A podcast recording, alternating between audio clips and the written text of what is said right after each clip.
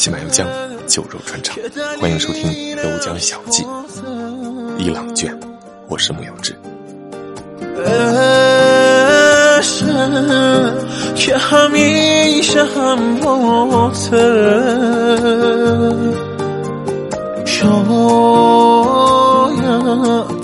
我想，嗯，不如我就在保安室凑合着睡一晚，呵呵，主要是。我实在对能否联系上沙发主没信心。到了那边，如果现在找不到门怎么办？没门铃怎么办？我又连不上网，而且又是大半夜的，前车之鉴不远啊！对这些司机，我实在不太放心，而且又报高价宰我，所以呢，我就指了指远处的保安室啊，表示我要去那儿待会儿啊，你们不要再打扰我了。本以为跟我报价那个大爷会不开心。结果大爷很好心的一路把我送到了保安室门前，还敲窗和里面的警卫说话，请警卫开门让我进去。我突然之间就惭愧了啊，愧疚了，脑袋里开始迷乱，是不是他刚才报的价格我换算错了呀？其实，其实这个价格是很合理的呢。就在我还在发懵的这个当儿啊，警卫室的门开了，出现了一个身穿米黄色毛衣的、体型微胖的。中年男子，我跟他表达了一下啊，想在这里逗留一会儿，行不行？他居然英文很流利啊，说没问题，并且极其热情的把我请进了屋里。那个司机老大爷呢，就转头离开了。这里是一个套房，有两个房间，一个卫生间，还有一个 shower room 啊。这两个房间里，一个是办公室，从这里可以看到外面车进车出的情况啊，因为旁边就是停车场嘛。另外一个房间是他们的休息室。来到办公室，这里灯光大亮，温暖如春啊！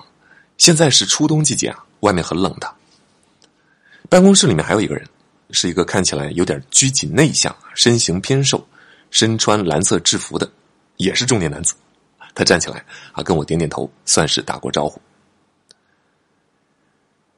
这哥们儿呢，能听得懂大半的英文，但是不会说啊，基本上不会说啊。为了方便介绍啊，刚才啊开门引我进来的这个，我们就简称为胖哥。然后这个拘谨内向的呢，我们就简称为瘦哥啊。嘿 嘿好难听的这个。由于胖哥是一个很外向、很 easy going 的人啊，所以我们很快就熟熟络了起来，天南地北的开始聊。当时聊的有四个话题让我印象特别深。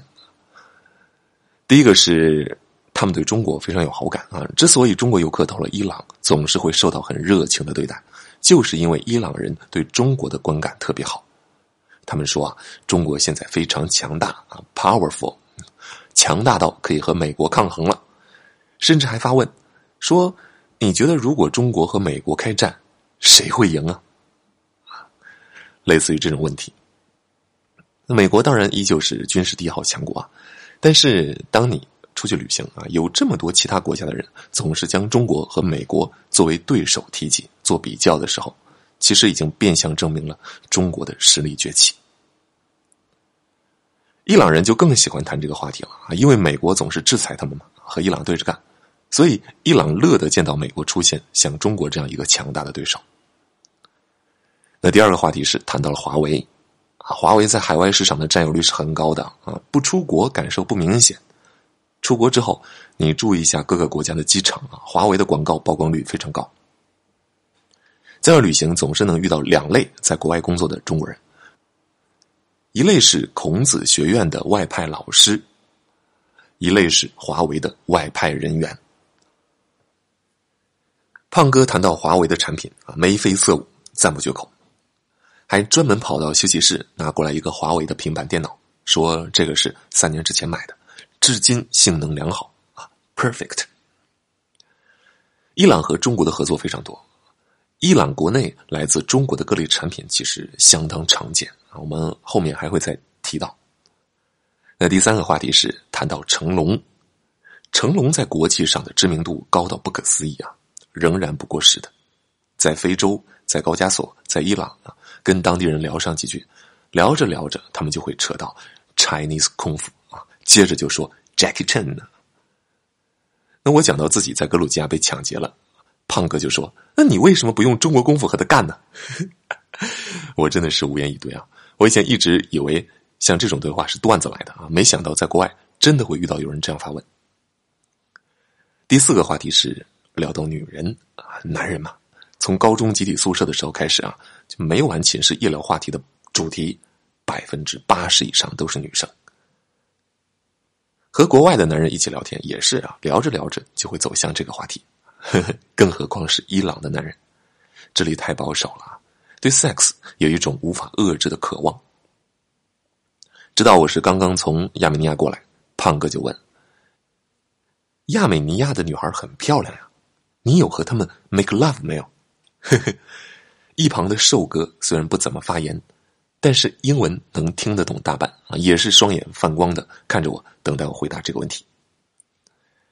你看这俩哥们都结婚了，胖哥都已经有俩孩子了，但是还是喜欢谈论这种话题啊，这就是男人的天性。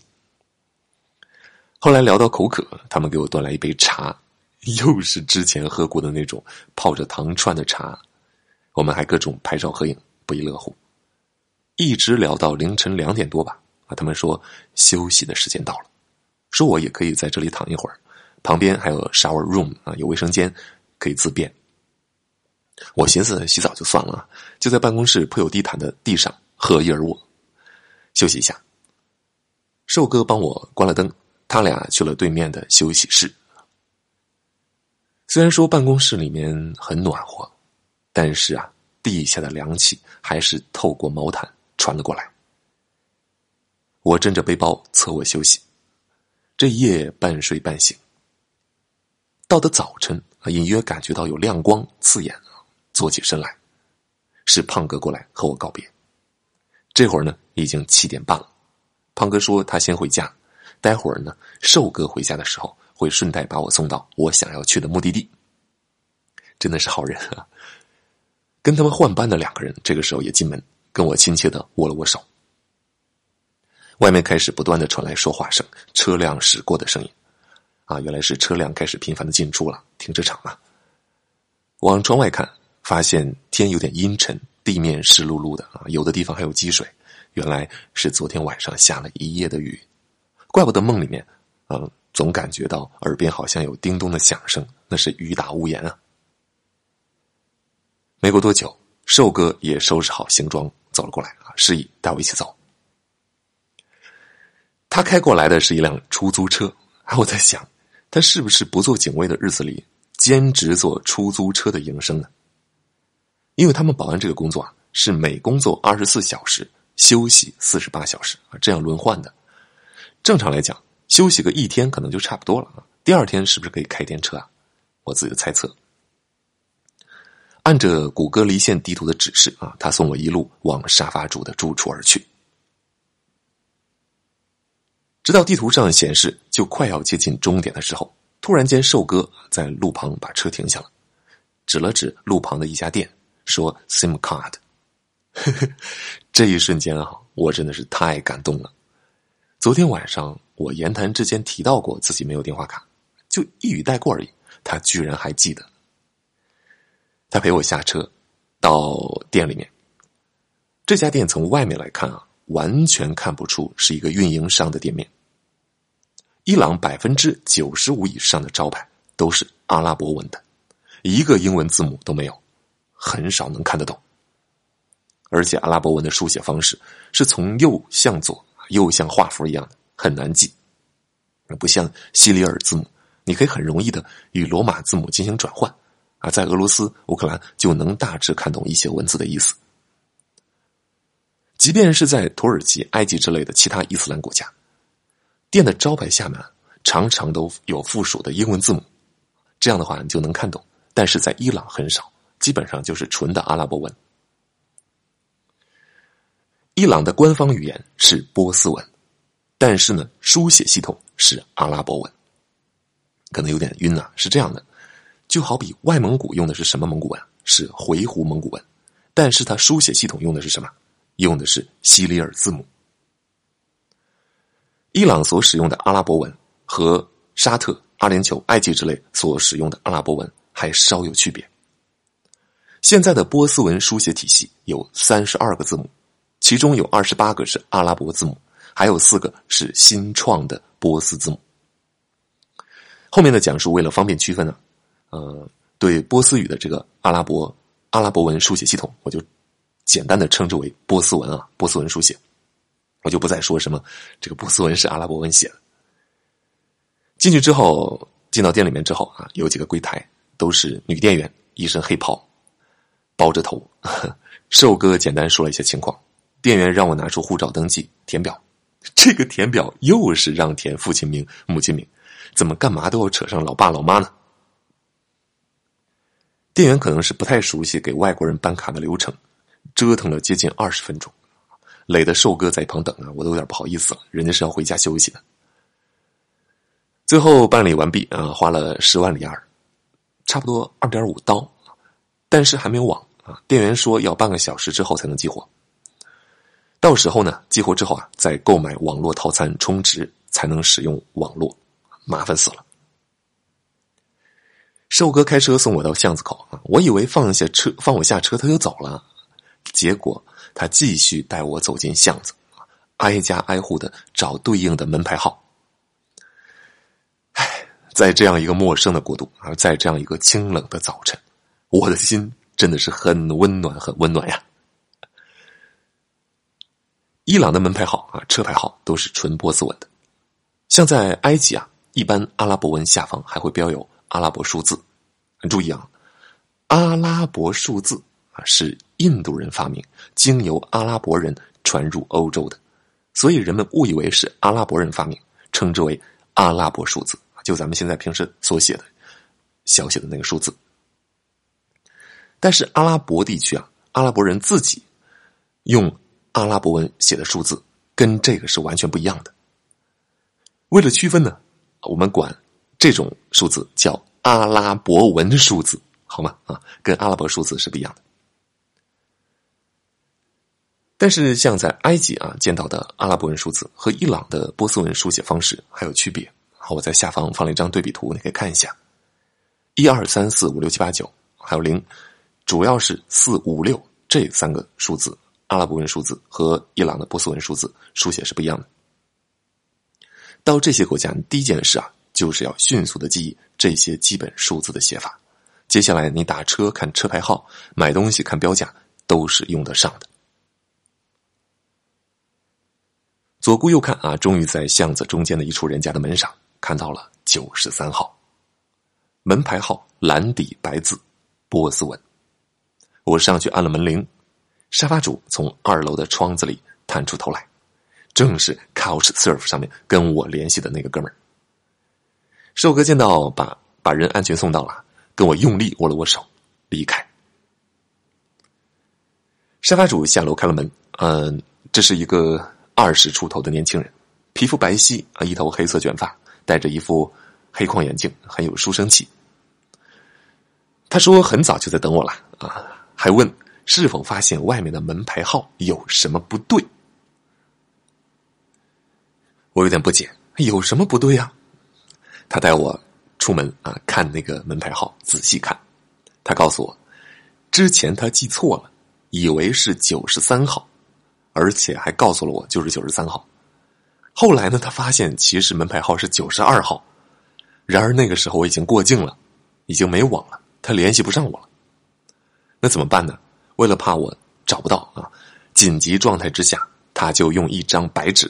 加上蓝色记号笔，硬生生伪造出了一个九十三号的门牌出来，并且用胶带纸贴在了原来的九十二号之上。这是有心人啊！这个小楼呢，一共有三层啊，二层是他和他室友一起租住的啊，租的啊，三层是另外一户人家。进得房间，温暖如春啊，地上铺着精美的波斯地毯。在伊朗，你去任何一户人家。地上的波斯地毯都是不可或缺的，而且由于地热供暖，他们晚上都是拿出被褥了，直接铺在地毯之上睡觉的。我先后去过的几个沙发主家里都是这样啊，跟咱们不一样，不睡床。白天呢，再把铺盖卷起来放到柜子里。我俩初次见面，大家都有点兴奋啊。他是第一次 host 一个中国人，而我呢是刚到伊朗。对伊朗还全然陌生，又是第一次住进伊朗人的家里，所以两个人有说有笑的，很兴奋的聊了两个多小时啊。他这才想起问我吃早餐了没，我说还没呢啊，他也没吃。他说那这样吧啊，带我去吃伊朗的大饼啊，就是馕啊。他跟我说吃饼的时候真的是哭笑不得啊，在亚美尼亚就总吃饼。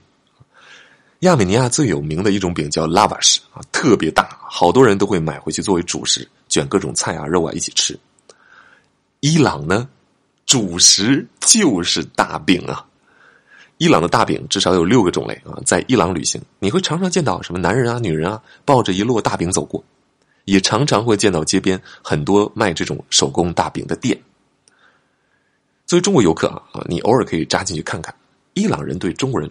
真的是相当热情的，你跟他好奇的看一会儿啊，流露出对这个大饼的渴望，这个老板就很有可能送你一张。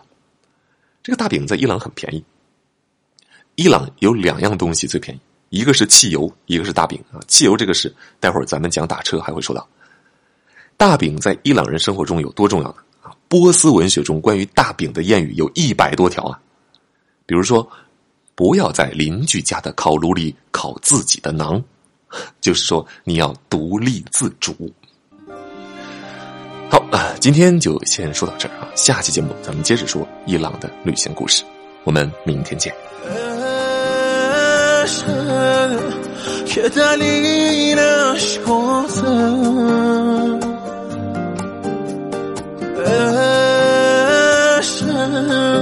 که همیشه هم باطره شاید نمی‌دونی اما